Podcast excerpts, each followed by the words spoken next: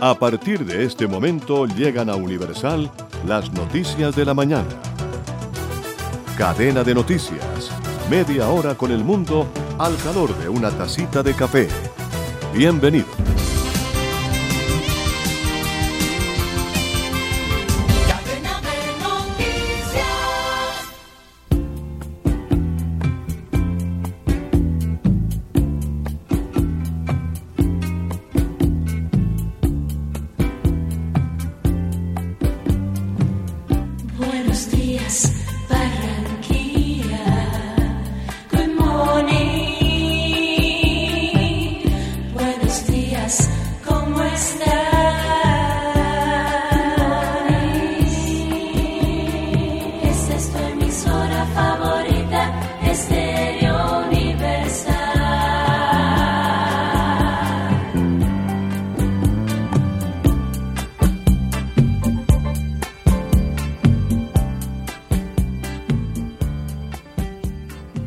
En cadena de noticias nos conectamos con Radio Francia Internacional.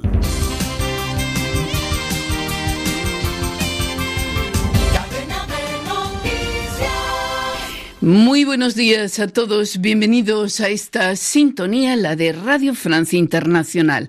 Vanessa Letron está en la realización técnica de esta media hora de radio que comienza ya con la información internacional. Estos son nuestros titulares. Carmele Gayubo. El régimen nicaragüense clausura 14 asociaciones estudiantiles y centros universitarios, entre ellos la Universidad Politécnica de Managua. Daniel Ortega pretende así acabar con los símbolos de la protesta juvenil de 2018. Cocaína adulterada provoca la muerte de 20 personas en Argentina, una intoxicación masiva que ha dado lugar también a 70 hospitalizaciones. El gobierno llama a la población a no consumir droga que haya sido adquirida recientemente. Estados Unidos da un paso al frente en la crisis ucraniana. La Casa Blanca va a enviar 3.000 soldados a Europa del Este para apoyar a las fuerzas de la OTAN en caso de una invasión rusa a Ucrania. Moscú pide a Washington que deje de alimentar tensiones. Noticias en RFI. El presidente de Nicaragua, Daniel Ortega, quiere hacer callar a las universidades que fueron epicentro de las protestas contra su régimen. Por decisión del Congreso, ayer se cerraron 14 asociaciones y universidades como la Politécnica de Managua, donde en abril de 2018 se atrincheraron cientos de estudiantes durante unas masivas protestas. También han sido clausuradas la Universidad Popular Nicaragüense, la Paulo Freire o la Universidad Católica Agropecuaria del Trópico, por citar algunas de ellas. Asimismo, las autoridades echaron el cerrojo a nueve asociaciones, entre ellas varias ONGs a las que acusan de falta de transparencia sobre la procedencia de sus fondos. Acallar a la juventud contestataria y aquellos que la respaldan es el objetivo, afirmó un líder estudiantil nicaragüense que por cuestiones de seguridad prefirió no revelar su identidad. Con él habló Hugo Pasarelo.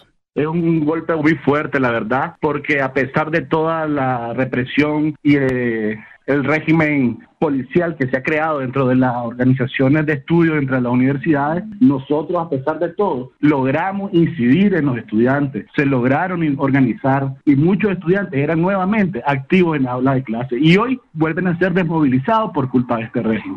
Bueno, la verdad que aquí nosotros desde que nos metimos a esta lucha decidimos afrontarla hasta el final y no perdemos la esperanza de que haya un cambio verdadero en Nicaragua y quiero que quede claro que el cambio va más allá que solo el cambio de gobierno, sino en todas las instituciones del Estado, sobre todo en el área de educación, donde se ha demostrado que las universidades públicas han pasado a ser un régimen de Daniel Ortega a pequeña escala dentro de las aulas de clase. Y a pesar de eso, los jóvenes hemos seguido insistiendo, organizándonos, dando propuestas dentro y fuera de los recintos universitarios. Entonces, como le digo aquí, sí nos han cerrado una puerta más, pero tenemos miles de espacios para seguir luchando. Y entre tanto, allí en Managua sigue el juicio más de 40 opositores. El tribunal declaró culpable ayer a Ana Margarita Vigil, miembro de la opositora Unión Demócrata Renovadora que procede de la disidencia sandinista. La consideró culpable de conspiración para cometer menoscabo a la integridad nacional. Fin de cita. Y en Argentina, lo destacamos en titulares, las autoridades han pedido que no se consuma cocaína recientemente adquirida en el populoso cinturón que rodea a la capital Buenos Aires, 14 millones de habitantes. La razón es el balance fatal provocado por la cocaína adulterada. Al menos 20 muertos y 70 hospitalizados en las últimas 24 horas. Un caso de intoxicación masiva excepcional en Argentina, Asbel López. Entre las víctimas hay varios hombres de entre 30 y 40 años, los cuales habrían sufrido violentas convulsiones y paros cardíacos. Personas en estado grave seguían llegando anoche a los servicios de emergencia. Hay fallecidos en la vía pública y en domicilios que aún no se han podido identificar. El balance por este caso es, por tanto, provisional. La policía detuvo a por lo menos 10 personas en una vivienda en el empobrecido barrio 3 de febrero, a medio centenar de kilómetros de la capital. Se presume que ahí se mezcló y se distribuyó la cocaína adulterada. Esta fue calificada de altísima toxicidad por las autoridades del distrito de San Martín, una de las localidades donde se han registrado muertes. Es un hecho absolutamente excepcional, agregaron. Los dealers o expendedores de droga fraccionan la cocaína. Algunos lo hacen con almidón, otros con alucinógenos. Al cortarla pueden ocurrir errores. También es posible que un narco meta la mano para perjudicar a otro. De este último caso de ajuste de cuentas, sin embargo, no hay precedentes en Argentina. Era Asbel López. Han sido 6.300 barriles de petróleo los que se han derramado en la Amazonía ecuatoriana a causa de una fuga que se produjo al romperse un oleoducto. El derrame afecta a una reserva natural y a un río, según datos aportados por la empresa que opera el oleoducto averiado. La compañía oleoducto de crudos pesados. La empresa afirma que ya se ha recolectado y reinyectado al sistema 5.300 barriles de crudo, lo que representa 84% del derrame. La emergencia se desató el pasado viernes cuando una caída de rocas perforó el oleoducto en Piedra Fina, una cadena montañosa ubicada a unos 80 kilómetros al este de Quito. Mientras, otro desastre ecológico ha sido denunciado ante la OEA la Organización de Estados Americanos.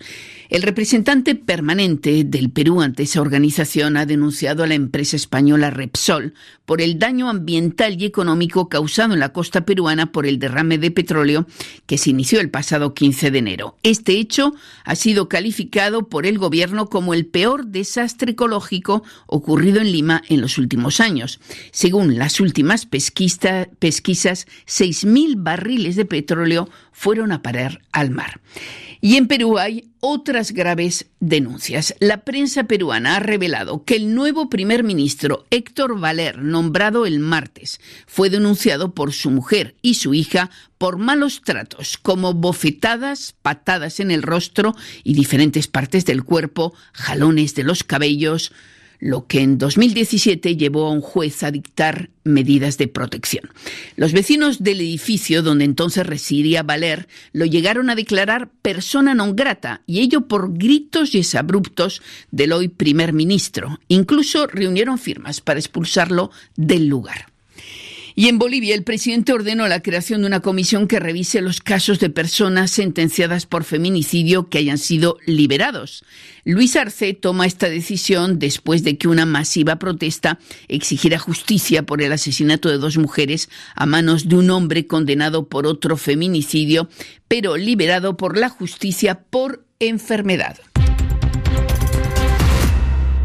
Estados Unidos enviará tropas adicionales a Polonia y Rumanía para reforzar a los aliados de la OTAN en Europa del Este ante lo que Washington describe como una amenaza rusa de invasión de Ucrania, una decisión que el Kremlin califica de destructiva para la búsqueda de soluciones diplomáticas a esta crisis. Los detalles desde Washington con nuestro corresponsal Xavier Vila. El presidente Biden manda 2.000 efectivos militares a Polonia y Alemania, adscritos a la División Aerotransportada 82 con sede en Carolina del Norte, y desplaza mil más del segundo regimiento de caballería desde su sede alemana de Bilsek a Rumanía. La Casa Blanca justifica la medida en el compromiso estadounidense con sus aliados de la OTAN ante los tambores de guerra que suenan en Ucrania, en el flanco este de la Alianza Atlántica. John Kirby es el portavoz del Pentágono. Pentágono. Estos movimientos no son permanentes, están diseñados para responder al entorno de seguridad actual. Es más, estas tropas no van a luchar en Ucrania, van a asegurar la defensa robusta de nuestros aliados de la OTAN. Biden muestra músculo militar ante la presión rusa, sin descartar aún una salida diplomática a la crisis. En este sentido, la Casa Blanca subraya que ha ponderado su respuesta al evitar mandar tropas a los países bálticos de la OTAN, Estonia, Letonia y Lituania, antiguos miembros de la Unión Soviética. Desde Washington para Radio Francia Internacional, Xavier Vilá. Y en otro orden de asuntos, decir también que Estados Unidos ha ofrecido 5 millones de dólares por información que permite condenar a Maximiliano Dávila, ex jefe antidrogas del gobierno del expresidente boliviano Evo Morales, acusado por un tribunal de Manhattan de enviar una tonelada de cocaína al país norteamericano. El presidente ecuatoriano se encuentra en China para inaugurar los Juegos, para la inauguración de los Juegos Olímpicos de Invierno que tendrá lugar mañana. Guillermo Lasso también espera renegociar la deuda de unos 5.200 millones de dólares que su país tiene con el gigante asiático y avanzar hacia la conclusión de un acuerdo de libre comercio. Es un informe de Lucía Valentín. Guillermo Lasso quiere dar un nuevo impulso a las relaciones entre Ecuador y China con una visita muy centrada en el plano económico y comercial y en particular en un posible tratado de libre comercio que lleva décadas fraguándose, según Lorena Herrera, doctora en estudios internacionales e investigadora del Instituto de Estudios Nacionales de Ecuador. Ecuador venía solicitando dentro de diversas comisiones a partir de diversos años la posibilidad de firmar acuerdos para el desarrollo. Esa fue la propuesta de Correa. La respuesta de China fue lo único que nosotros suscribimos son tratados de libre comercio. Ese es el instrumento de política económica y comercial de China y esa es la propuesta de China al mundo. Y hoy está negociando o posibilitando esta vía con países como Panamá, con países como Uruguay. Y ahora se dan las condiciones y la posibilidad de que el Ecuador vaya justamente en la búsqueda de ese tratado porque es parte del proyecto político de Lazo. Un tratado de libre comercio o TLC que llegaría en un contexto de fuerte desequilibrio entre lo que China le vende a Ecuador y lo que le compra. Lazo quiere consolidar en particular la exportación del camarón, del banano y de la fruta del dragón. Que el Ecuador tiene actualmente un déficit comercial con China que ascendería aproximadamente a los 33 millones de dólares en este periodo. Entonces, ¿qué significa un TLC? Se inscribe de manera perfecta dentro del posicionamiento que Lazo ha hecho hacia el modelo económico basado en la apertura, la liberalización comercial. Se debe hacer un análisis técnico de cuáles serán los sectores sensibles de la economía ecuatoriana que podrían verse afectados por la entrada de vigencia de un TLC. Otro de los grandes dosieres que trae el presidente Lazo a China es el de la renegociación de los más de 5 mil millones de dólares de deuda que Quito contrajo con Pekín. Ecuador es el país pequeño latinoamericano con mayor financiamiento por parte de China. Por supuesto, China negociará en este punto todos los aspectos que sean favorables para que esas inversiones, por supuesto, se sigan manteniendo, otros contratos se renueven y, por supuesto, también buscar nuevos sectores en donde sus empresas transnacionales podrían operar en nuestro país. Lazo buscará también ampliar la cooperación con China en materia de lucha contra el coronavirus. El país sudamericano ha recibido más de un millón de vacunas chinas. Y para terminar la llama olímpica, en vísperas de la ceremonia de apertura de los Juegos Olímpicos de Invierno de Pekín, la antorcha llegó hoy a la Gran Muralla de la mano del actor chino Jackie Chan. Una pausa musical en cadena de noticias.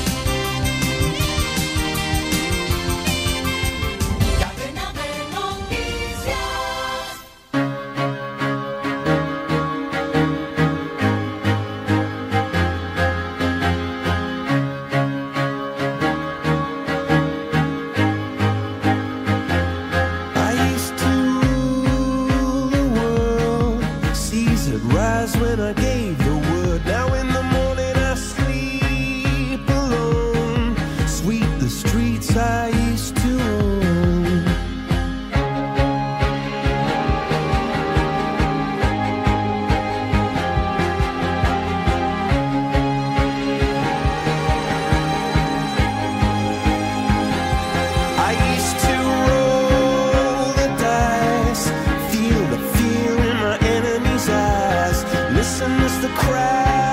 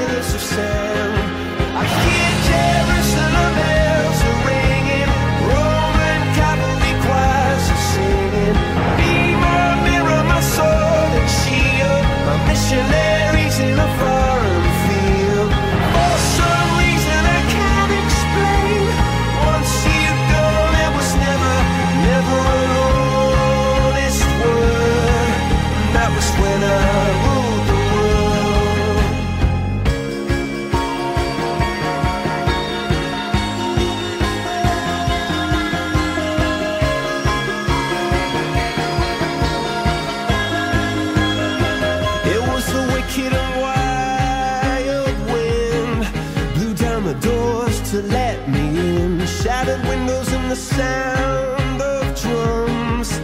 People couldn't believe what I'd become. Red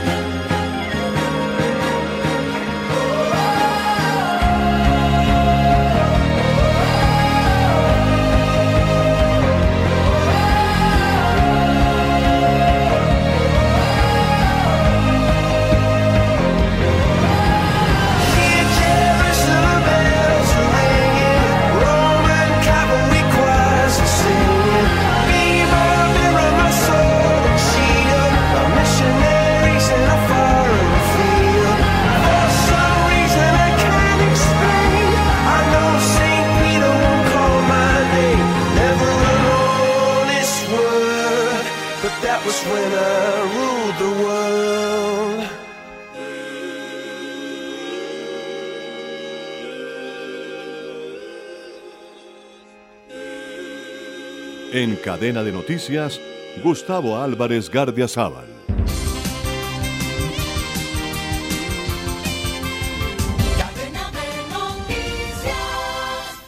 Que nadie aprende en pellejo ajeno, le oí decir muchas veces a mi abuela María Rodríguez. Empero, es de tal magnitud el fracaso cantado que está viviendo el presidente del Perú, el maestro Castillo, que podríamos hacer una excepción y pensar, o al menos imaginar, que a Colombia le puede pasar lo mismo en breve. Descarto al juguetear con la imaginación los puntos de diferencia que Colombia tiene con el Perú. Son muchos, tantos que podrían hasta precipitar variantes mucho más peligrosas que las que vive el hermano país con ese maestro de la sierra andina, a quien le ha importado mucho más taparse la cabeza con un gigantesco sombrero que ponerle en funcionamiento. Escogido en una tómbola de muchos candidatos, como la que vive Colombia, aupado desde las sombras por una vertiente de izquierda extrema intransigente y totalmente desfasada para los tiempos actuales, Castillo apenas se ha completado cuatro meses en el gobierno y ha tenido que cambiar cada 40 días de primer ministro y por ende de gabinete, como lo ordena la anacrónica y grotesca constitución del Perú. Ha ido dando tumbos en el manejo administrativo que desconoce, pero su sombrero sigue ahí, quieto y grandotote ha dividido la izquierda en pedacitos y no ha intentado pegarla ni con babas, como en Colombia, aunque usted no lo crea. Ha enmudecido con sus torpezas a la derecha y asustado a la oligarquía desde antes de posesionarse. Allá no tuvieron tiempo de incluir la cláusula Petro, que ahora se incluye en los contratos en Colombia para garantizar la salida del capital invertido si en las elecciones gana el exalcalde de Bogotá. Pero esos ricos peruanos sacaron la plata del país y los que se quedaron apuestan hoy porque se repite el mismo sainete que su patria ha vivido en los últimos años. Cambiar de presidente con la misma facilidad y urgencia con la que se cambia de calzoncillos. En otras palabras, tal cual como se vaticinaba, a Castillo le quedó grande hasta el sombrero. En Colombia, El riesgo de que nos toque algo así es doble. Tenemos la misma trupé de candidatos enanitos como las tuvieron en las elecciones peruanas, pero agravados aquí porque Petro, posando cada vez más como la esfinge inderrotable, está condenado por la mano de César Gaviria a ganarle las elecciones al viejito Atarbán de Bucaramanga. Muchas gracias. En Universal, cadena de noticias.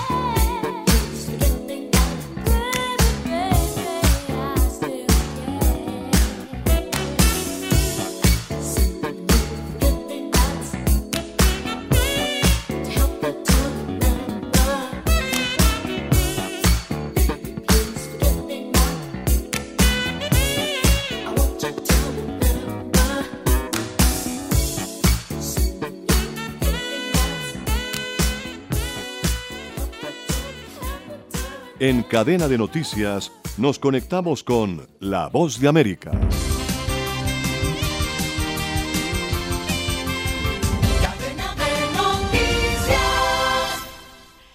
La Organización Mundial de la Salud reportó que una versión emergente de la variante Omicron del COVID-19, que parece no ser más grave que la versión original, está circulando en el mundo. Esta nueva subvariante, conocida como BA.2, actualmente habría reemplazado en Dinamarca y otros países a la original BA.1. Sin embargo, se conoce que es más transmisible luego de un estudio que incluyó a 8.500 hogares daneses entre diciembre y enero. Los especialistas dijeron que hasta ahora esta subvariante no es responsable de un mayor número de hospitalizaciones. El director general de la Organización Mundial de la Salud, Tedros Adhanom Ghebreyesus, por su parte, advirtió que desde el surgimiento de la variante Omicron hace ya 10 semanas se han reportado 90 millones de contagios, una cifra más alta que en todo el 2020, y aseguró que hay preocupación por la narrativa que hay en ciertos países de que, debido a las vacunas, el alto contagio y la reducida severidad de la Omicron, ya no es posible evitar la transmisión. Y asegurando que nada puede estar más lejos de la realidad,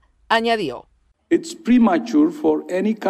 Es prematuro que cualquier país se rinda o declare la victoria. Este virus es peligroso y continúa evolucionando ante nuestros propios ojos. La OMS actualmente está rastreando algunos linajes de la variante Omicron de interés, incluido el BA2. Este virus seguirá evolucionando, por lo que hacemos un llamado a los países a continuar con las pruebas de vigilancia y secuenciación. No podemos luchar contra este virus si no sabemos lo que está haciendo. La Organización Mundial de la Salud precisó que cuatro de sus seis regiones mundiales están registrando aumentos en las tasas de decesos y el director de la organización añadió. Más transmisión significa más muertes. No estamos pidiendo a ningún país que regrese al llamado bloqueo, pero estamos pidiendo a todos los países que protejan a su gente utilizando todas las herramientas del conjunto que hay actualmente, no solo las vacunas.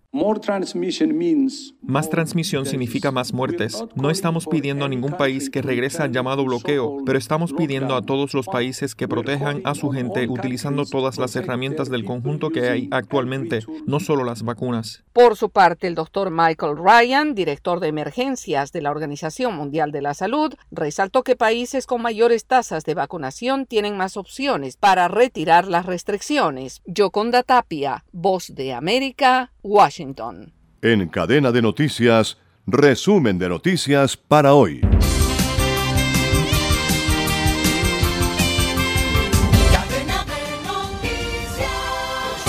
La Organización Mundial de la Salud OMS dijo hoy que el alto índice de población vacunada e infectada y la menor severidad de la variante Omicron proporcionan la posibilidad de controlar la pandemia de coronavirus e impulsar un cambio de estrategia. Estados Unidos anunció el despliegue en los últimos días de 3.000 soldados en Rumania, Polonia y Alemania para reforzar las defensas de sus aliados ante un posible ataque ruso contra Ucrania que ya no considera inminente. El secretario general de la OTAN, Jens Stoltenberg, advirtió que el despliegue en los últimos días de tropas de Rusia en Bielorrusia, vecina de Ucrania, es el mayor que Moscú lleva a cabo desde la Guerra Fría. El presidente turco Recep Tayyip Erdogan viajó este jueves a Kiev para intentar una mediación entre su aliado ucraniano y Rusia que evite un conflicto potencialmente dañino para su país. La junta militar que ocupa el poder en Burkina Faso desde el golpe de Estado del pasado 24 de enero levantó el toque de queda tras la azonada horas antes de la cumbre de la Comunidad Económica de Estados de África Occidental que valora sanciones contra ese país. Presuntos sicarios mataron a balazos a cuatro hombres en una zona indígena del estado mexicano de Michoacán, donde 24 horas antes otros cuatro hombres fueron asesinados de la misma manera, lo que parece indicar que las dos masacres están relacionadas, dijeron las autoridades. El opositor partido peruano Renovación Popular anunció que presentará una moción de destitución contra el presidente de Perú, Pedro Castillo, por considerar que éste se ha burlado del país y no tiene competencias para mantenerse en el cargo. Buque cisterna con capacidad para cerca de 2 millones de barriles de petróleo explotó en la costa de Nigeria. Había 10 tripulantes a bordo cuya suerte por el momento se desconoce, dijeron las autoridades.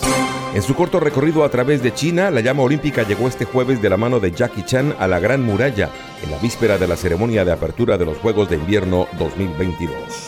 Esta fue la vuelta al mundo en 120 segundos.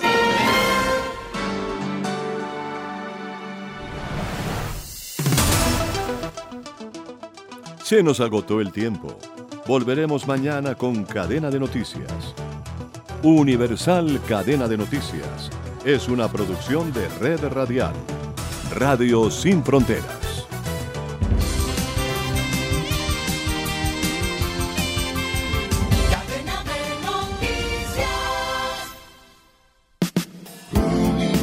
Estás escuchando Universal Radio Digital. Señal disponible en www.universalestereo.co, en la aplicación Tuning Radio y en www.redradial.com.